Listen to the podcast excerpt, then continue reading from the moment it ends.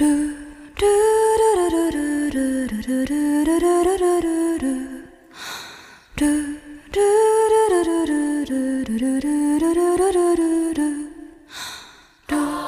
大家好，这里是站台广播，欢迎搭乘本条声波列车，我是一口大井子，我是李逵爱。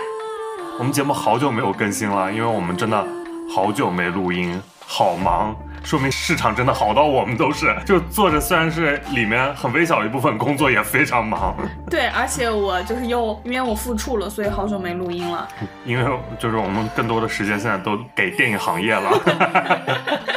那其实我们月初的时候更新的三月电影的观影指南，当时我们其实就已经圈出了几个重点，然后决定要后面录长节目来聊一下。对，所以我们今天刚好就是因为也都看到了，就把我们之前。跟大家答应过的那个约定，然后也如约而至的实现这期节目，就像新海诚跟我们的三年之约一样。到底有没有人在关心我们跟大家的约定这件事？但是新海诚这个三年之约这个仪式感，一开始我是没想到的，但是后来觉得还蛮好的这件事情。对，而且这次新海诚导演他也来到了呃中国，走了一大串见面路演什么的。对，我觉得还挺让人感动的。对，因为我们确实。呃，过去三年是很少有这种活动了，大部分就都是在大荧幕上看一个大家的会议，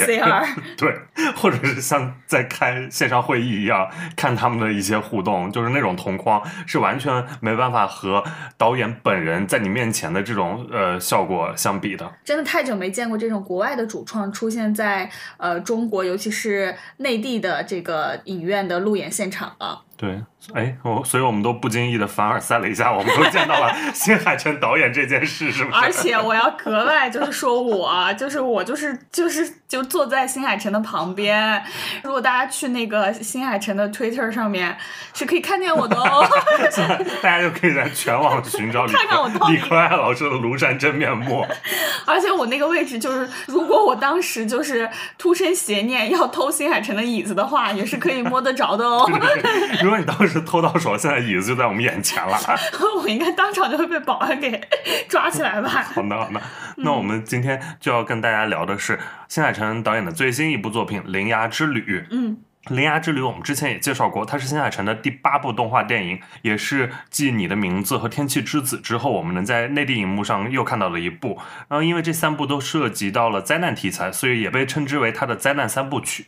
故事主要讲述的是生活在日本九州田舍的十七岁少女铃芽，遇见了为了寻找门而踏上旅途的青年草太。追随着青年的脚步，铃芽来到山上的一片废墟之地，在这里有一扇古老的门，仿佛坍塌中留存的唯一遗迹。铃芽仿佛被什么吸引了一般，将手伸向了那扇门。不久之后，日本各地的一扇扇门打开，开着的门必须关上，否则灾祸将会从门的那一边降临于现世。是一个充满这种奇幻风格的电影，也是很符合新海诚过往这几部作品的一个调性的。对，就是这部电影真的是新海诚味很足的那种电影。嗯，它是三月二十四日在中国大陆正式上映的，在上映之前预售票房就已经破了一亿，这是疫情之后的非大档期第二部预售破亿的电影。然后之前这三年只有《速激九》当时是预售就能破亿的，所以非常厉害。可见就是现在无论是新海诚粉丝或者是二次元粉丝。还是蛮能打的，很有购买力。嗯，而且这个数字还是挺能提振大家士气的，就我们整个行业士气。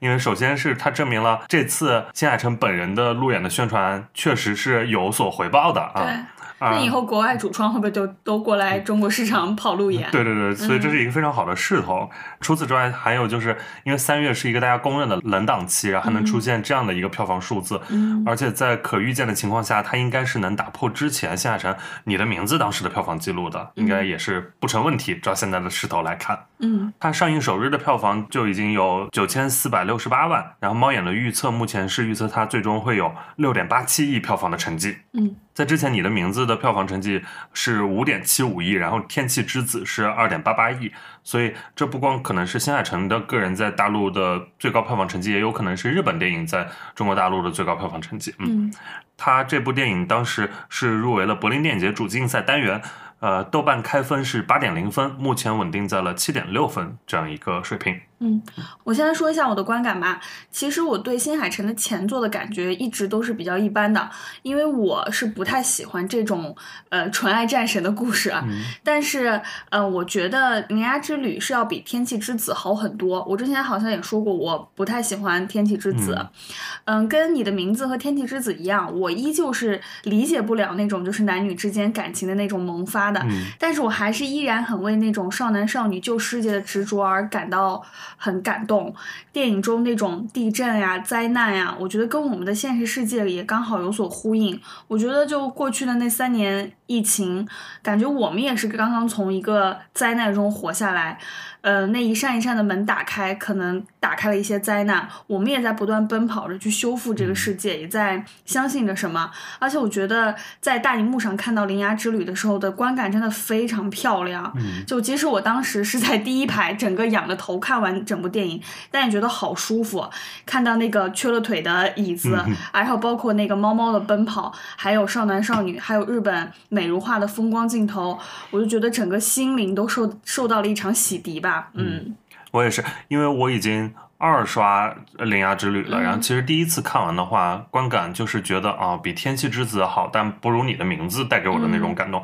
但第二次看的话，可能首先也是有导演现场 就是这个加成，然后除此之外，确实呃看到了很多第一次没注意到那个细节，然后就是包括他对呃地震这一块的这个呃灾后情绪的这个反应，然后我觉得都是很能戳到我的，因为那天。呃，是去首映礼现场在党史馆嘛，就是北四环，然后我日常都是在东五环这边，就很少去过那出远门了，可以算是。那那天天气又特别好，天特别蓝，然后就是看完电影走出呃影院的感觉，第一反应就是春日真的好明媚啊，然后就是这种，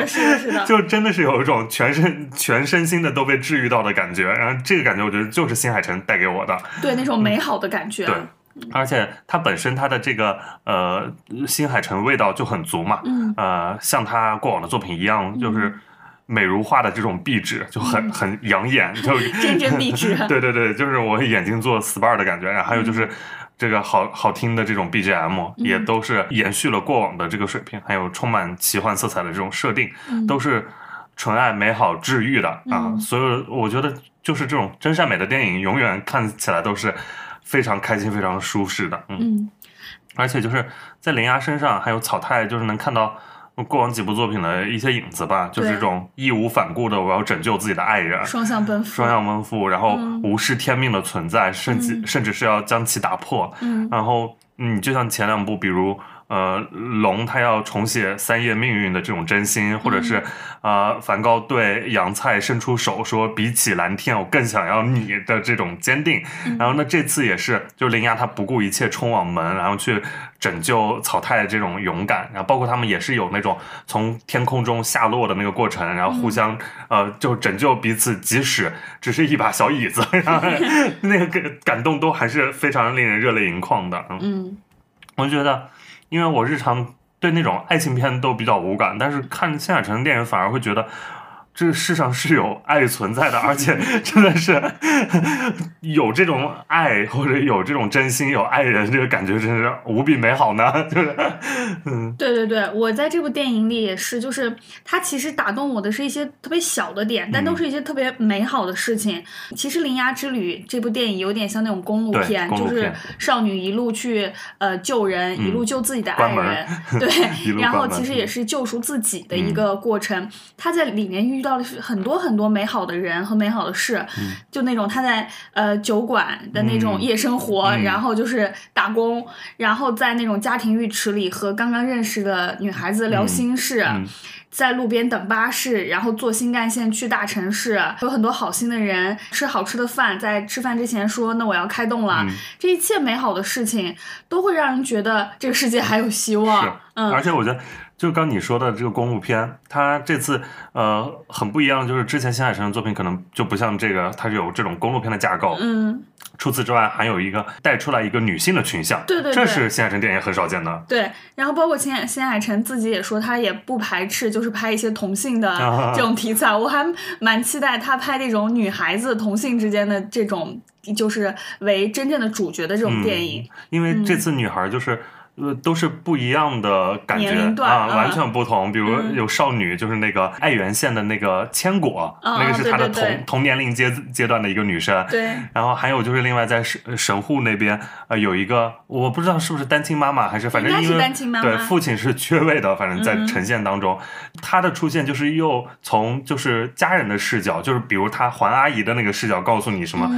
给她的一些家庭温暖，然后最后一个拥抱，说不要忘记你的家人，嗯，因为。千果那边可能更是你同年龄的，给你的一些共鸣，就是啊，有时候家人好像家人好像太有时候太热情，太热情了，对对对，然后就立刻就又有一位年长的女性来给你一些另另外一个角度的思考啊，我觉得蛮好的。是这里面其实关于男性和父亲的缺位也蛮好笑的，嗯，就是嗯，你像。呃，林芽一直就是没有父亲，就这个父亲的角色是一直缺失的，也影片也一直没有就是明确的点明他为什么没有父亲。嗯，然后呃，包括像男主，男主其实大对男主其实一直缺位的，他大部分时刻都是是以一个椅子的形象来出现，然后这种男性角色的缺失。然后让整部电影的女子力就非常的丰富，嗯，这种女子力就又带出了一种美好、温柔，对温柔的这种气质，嗯，那包括那个呃那个猫猫大臣，它应该也是一只女猫，就很可爱、很粘人。这个你们有点刻板印象，谁说公猫不可以粘人呢？还有就是它这个公路片架构，这次真的是可以大饱眼福，就是日本各地的风情，什么九州啊、四国啊、神户啊、东京啊。它一路因为是呃由南向北嘛，而且交通方式又很多，乘船啊、搭车呀，然后坐新干线啊什么的。对，啊，就看完真的好想又去日本啊！真因为上次去日本是是疫情前嘛，然后这几年就是。很多事情都发生变化了，但在大荧幕上还看到就是之前我们印象中的那种很美好的景象啊，就还是。心向往之吧。对，其实，嗯，我对于这种纯爱故事，然后包括这种爱会拯救一切、爱大于一切的电影，一直都是抱有怀疑的态度。嗯，但新海诚很妙的就是，他把这些东西都做到极致了，嗯，让你不得不相信。看完我也就觉得，哪怕就是觉得说，嗯，纯爱战神，但心里依然很有力量。嗯，爱了爱了，对，爱了爱了，就会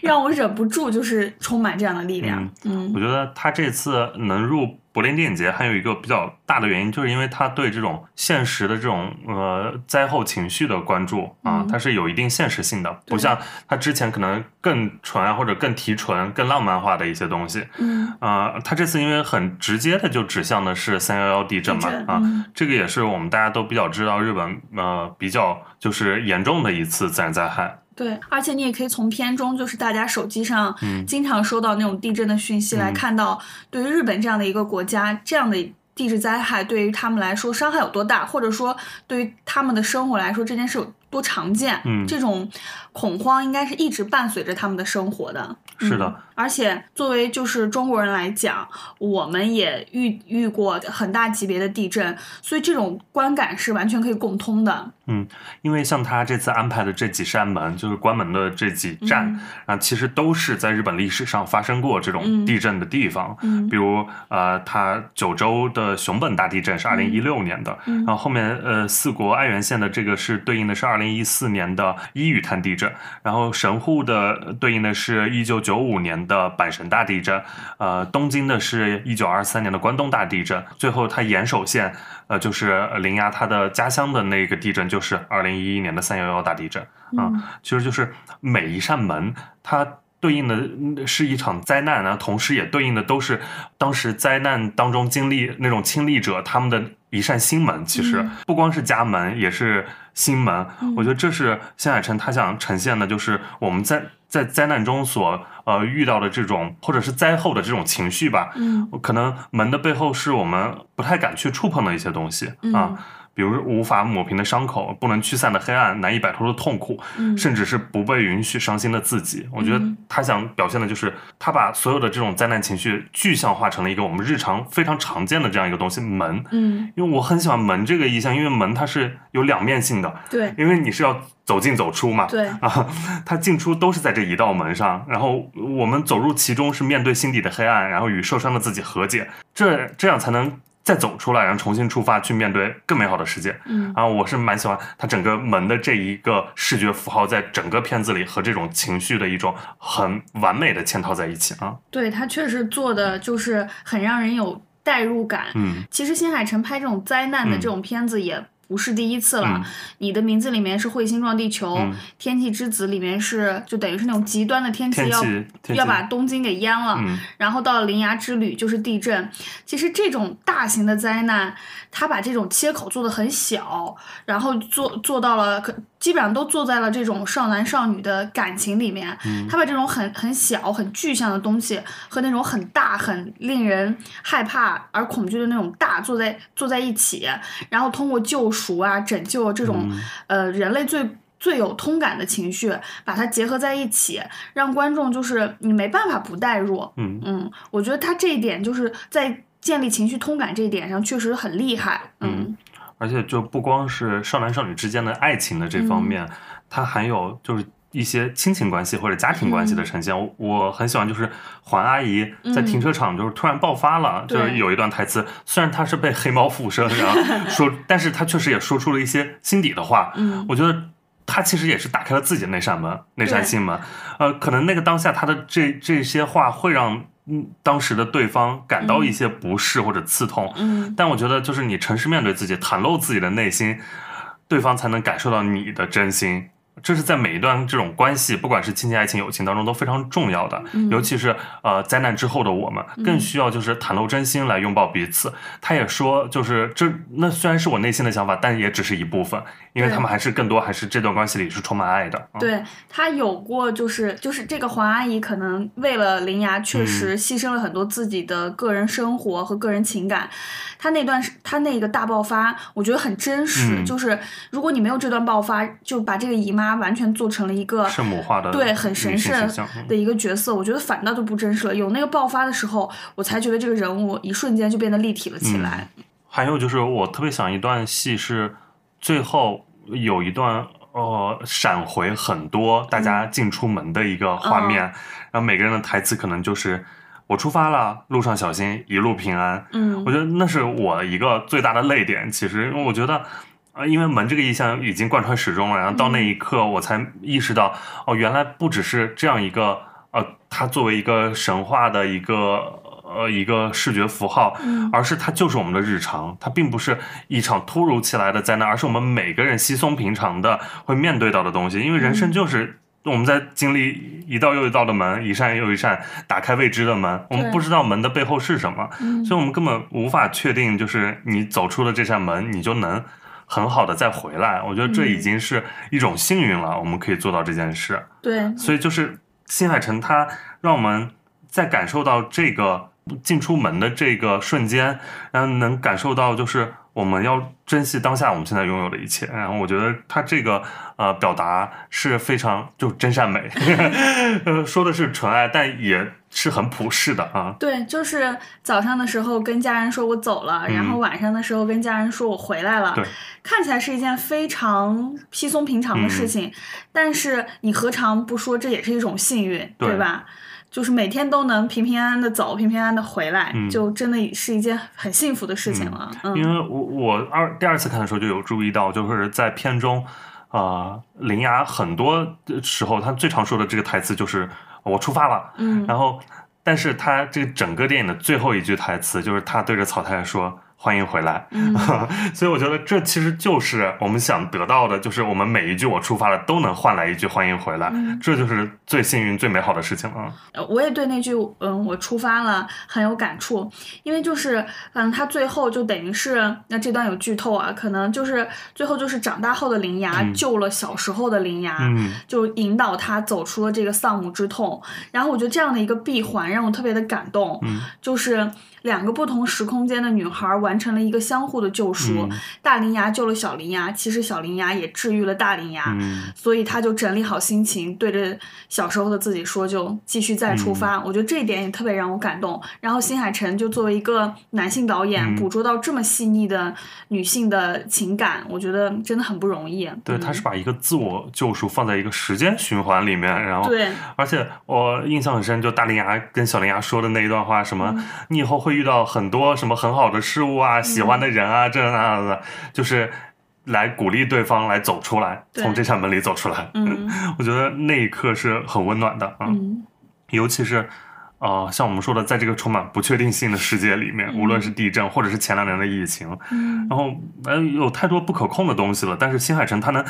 一直用很坚定的又很温柔的口吻来讲这种纯爱的故事，所以我我觉得这，很难得。所以我说现在真是纯爱战神，他就一定是非常相信。对，嗯就是我们有时候都会很绝望、很失望，或者很不相信这些，但是嗯他就是那么坚定、那么温柔，然后来讲这些。尤其是见过他本人之后，我就是更觉得他是一个非常可爱的人。嗯他嗯，整个状态和就是表情呀、语气都有一种非常坚定、非常炙热的感觉。嗯嗯，可能是呃，因为要跑路演，有要宣传，有一部分呃形象方面的管理，但是我觉得就是你但凡跟他。就是看到他，你就很难很难不相信他是这样的一个人。对嗯，而且就是哎呀，呃，很像那些漫画的男主角，对对对 尤其他在首映里，其实大家微博上也能搜到那个片段，嗯就是他当场配音，然后草太的一些台词，哇，那一刻就是整个就是很热血，然后很中二的那个感觉就出来了。嗯。卡西欧咪，卡西沟咪，是吧？诚惶诚恐，诚惶诚恐，嗯。就是一下就是很有那个代入感，很有漫画感，他整个人，就可能新海诚就是把电影用动画的形式表现他造梦的这一面表现的很好，嗯但是他给我们的这场梦就很容易让我们沉溺进去。嗯嗯，如果可以的话，我也选择就是在新海诚的世界里不出来，感觉很美，超美。但是就是我们在里面可能就是呃东京街头那些路人啊，完全只是看到哎怎么这些鸟在乱飞，殊不知有一对爱人在为我们牺牲了多少。殊不知这对爱人用身体就是救了我们所有人，是吧？嗯，看见看见那个少女在天空中飞，那你有没有觉得这部电影有什么缺点呢？也我是觉得他那两只猫没有讲太清楚，就我不知道这只就大臣他是为什么要把草太对对对变成椅子，然后包括他一开始前半段你会觉得他是不是有点反派角色的意思？对，但后面发现他又是一只，只是一只纯真小猫。对，他后面又是一只很可爱的小猫，然后并且就是又变回了药师，然后这块儿我是不太理解它的转变，包括它的动机是什么。对，包括其实我最不理解的一段就是，就是真的找不到任何拯救的方法了嘛，必须要让猫猫就去变成药师嘛。对，我看很多人也说，凭什么要可爱的小猫咪来变成药师来管你们人类的这些灾你们两？个是成双成对了，有没有人考虑过猫咪啊？而且两只猫都变药师啊。嗯嗯而且它那个设计是，呃，小白猫它变大，就是爆发的时候会变成一只大黑猫，嗯然后那个大黑猫它会变出更大的一只白猫，就是就是黑猫白猫守住门的都是好猫。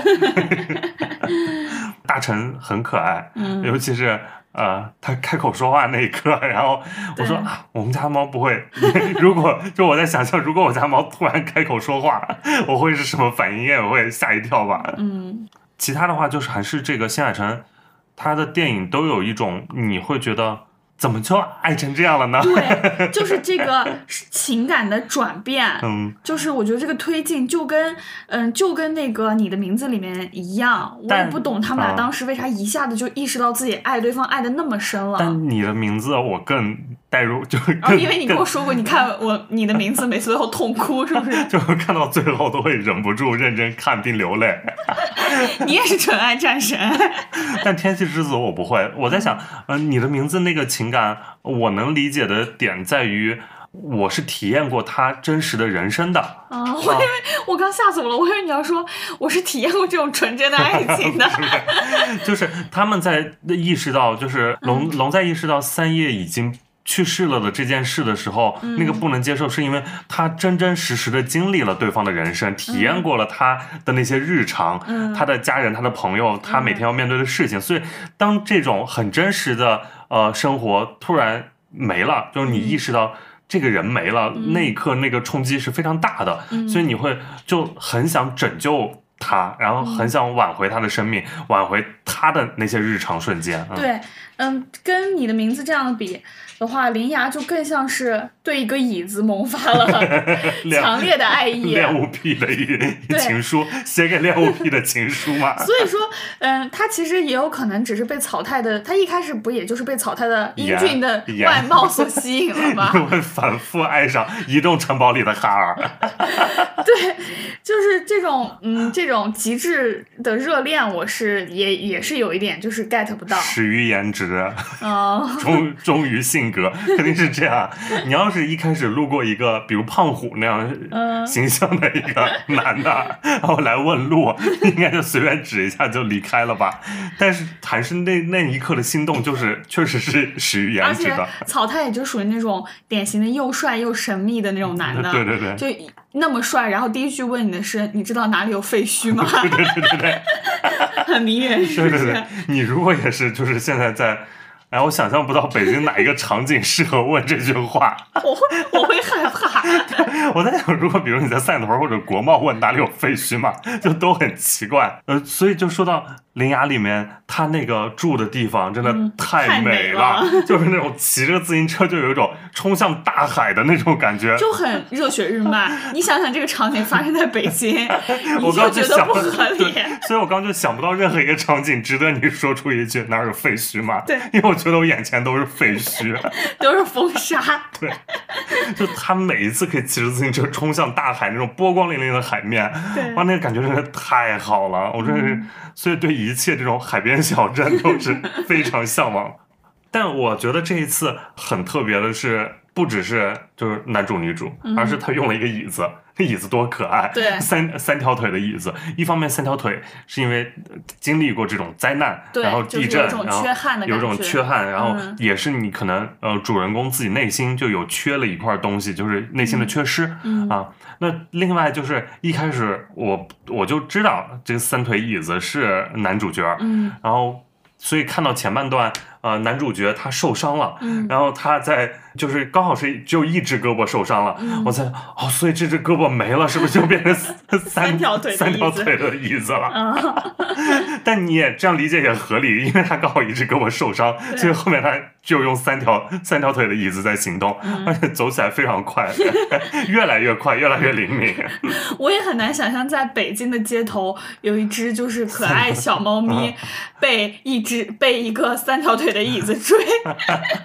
就会拍短视频吧，肯定先拍短视频啊。当然，日本他们也在拍短视频，因为这次新海诚也用了非常多的这种，就是呃社交网络上的，比如推特啊、ins 啊，然后还有短视频网站，就是可以全方位的关注到大臣的日常，大臣都有自己的话题了，还蛮有意思的。而且他有一段就是大臣在一个。呃，是游乐园废墟上面走的时候，不是林雅也是通过 YouTube 吧，反正就是短视频平台看到那段视频。当时那个配乐应该是之前你的名字或者是天气之子里面的一段配乐，然后就哇，很熟悉那个感觉。嗯，而且这次还挺喜欢呃秦泽。这个角色的，我我觉得环姨妈跟秦泽超有 CP 感，对，好惨，就是环姨妈那个同事，对对对，默默守护这么多年，就一场戏没去，结果你觉得好不好磕？就是那种。就是事业有成的女高管和刚刚毕业正在考公务员的男学生，但被大家觉得是男公关的一个年轻男子，超好磕，好不好？秦泽这个角色真的太有意思了，因为他在后半段就是负责。首先他是司机，其次他是 DJ，叫选歌，放出好听的音乐来。同时他还是情感调解员，他每次会放就是呃大家的情绪是什么样的，然后就挑一首，比如什么不要吵架了，就很很有意思。对我很喜欢他们就开车在路上走的那几段，而且他的歌全是老歌，就是大家都说只看歌单以为情泽应该五十了吧，因为他有一首歌是呃宫崎骏的《魔女宅急便》里面的。一首插曲，就是口红的传言那首歌，然后当时很经典，因为是魔女宅急便，呃，琪琪她骑上呃扫帚，就是去往大城市的时候，要拿收音机放出了只有这首歌，嗯，就是一种女孩上路的感觉，嗯，所以用在这里也非常合适，这就是一个呃很明显的新海诚对宫崎骏的一个致敬，对，而且就是秦泽对于。呃草太那种赤诚的少年友谊，嗯也挺感人的。对，而且那个是很真实的，就是什么，就是我一开始就说他欠我钱了，对，然后最后其实是自己欠他钱，但是哎，对方忘了就忘了吧，反正，嗯而且呃呃，听到就是呃林还要去找草太，他也是很坚定的，就是说嗯他也是我的朋友啊，嗯所以你去哪里我一定都会带你去的，嗯就是那种友情的部分啊，嗯也很很感动我啊，所以就是新海诚就等于是把各个层面上的情感嗯，都做到了极致，是。让你不得不就是爱上 爱住。反复爱上，我前面前面一直说我不爱纯爱战神，然后后面每个点都好爱。磕碜磕死了，青泽跟黄姨妈多好磕，对，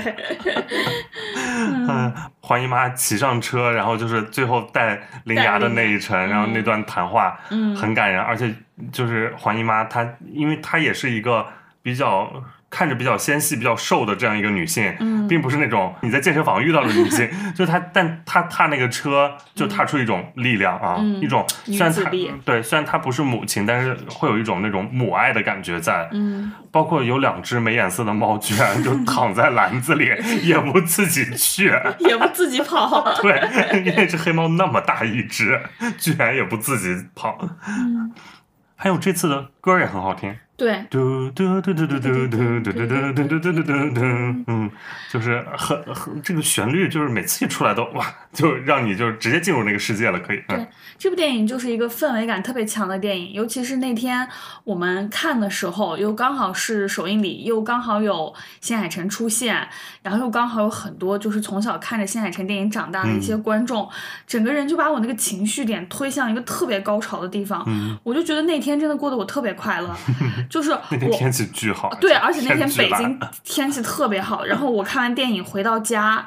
然后就那一路上，我都跟关哥一直在兴奋的讨论我们见到新海诚，嗯就是呃兴奋的讨论这个电影的一些剧情什么的，嗯我就觉得。好美好，就是关于电影给我们带来最纯粹的感动。我觉得那天做的特别的好。对，嗯，而且就是真的是久违了的那种交流，那种那种国外导演的路演。对，啊而且不尬，就是没有那种抖音土土视频对，没有那种求婚了、爱了的那种，嗯、表白啦什事。件性的营销，就嗯、真的就是那种大家纯很赤诚的表达嗯对一部电影的感触。嗯，而且我那一场首映礼的时候，就新海诚他在自己整活完之后，他他就有说。啊、要提问嘛，而他自己就是观呃抽现场观众，他有说就是大家尽量就是啊、不要分享，嗯。我们有问题的举手，就是还是很珍惜这次交流的机会的，嗯。就不希望就抽起一位，然后让他就是感动半天，然后嗯。表达一大堆爱，最后问不出问题，还是很想听听大家是带着什么样的问题来看这部片子，嗯。然后他也觉得这个机会很难得的，他也想回答大家的这些问题啊。对，就是参加了那么多电影首映礼，那一天真的是我。特别特别高兴的一天，嗯尤其是我拍到了跟新海诚近距离的合照，新海诚有一起跟我比剪刀手哦，但是这种级别的首映礼，在三年前我们其实非常常见。是，但就是因为经过这三年之后，我觉得好难得，好难得。因为关哥特别喜欢新海诚，他就有一种像做梦一样的感觉，嗯嗯，哎，真的很令人信服，所以就是一整个被治愈到了，被治愈到。而且他嗯的这个开关门的动作，因为就是好像又把我们这个行业或者是这种形式首映礼的大门也打开了。对。啊、包括这次新海诚在中国的每一天的行程，他都有分享，就是哎呦我有朋友就是在做这部片子的宣传什么的，然后就有说啊，新新海诚这一次就天天在免费发微博，那个就超多自己发的物料啊、宣传啊什么的，在呃不是发微博是发推特，Twitter，然后包括他什么看战报，嗯。他也会发推特，然后每天在中国吃什么，然后住什么都会嗯发出来，就整个那个宣传效果就自己就有了对啊，特别好，而且。一开始他不是分享那个我们在我们这边的工作餐嘛，对，哇，超豪华，就超豪华。一开始还会觉得哇会不会太豪华，但因为又同时也分享了别的国家的一些工作餐，就发现啊是很不一样。然后 我们的情绪好像又转化了，就是很很很好，很自然，就那个效果就直接出来了。对，嗯新海诚真的很重视这次，呃，大陆的这次路演，嗯，嗯我有一种跟他有一种双向奔赴的感觉，终于我们很重视他，他也很重视我们、对这种感觉，嗯就是这种、哦，这种交流的门也打开了，对就感觉跟海外，因为我们过去三年不只是别说这种大门了，我们自己家的小门可能就会被无情的关上。对我们 今天我就出不去了，或者是今天我出去了，我回不来了，对就是太不确定了。但现嗯在我们好像一切又回到一些正轨上面，然后朝着一种更确定的、更坚定的这种向好的方向在进行吧。嗯，对，这些还是蛮感动的。嗯对，真的感觉好像电影作为一个全世界通用的介质，嗯，一种媒介形式，又真正的向我们，向我们中国大陆的观众把门儿打开了。嗯，希望我们就是能迎来一些好东西，也能送出去一些好东西。嗯嗯那我们今天就分享这么多，还是非常推荐大家能去看这部电影的。嗯好，希望大家也能喜欢或者收获感动。如果不喜欢的话，那就 不好意思啦。我们下次再见，拜拜。拜。君の中にある赤と青き線それらが結ばれるのは真の像風の中でも負けないような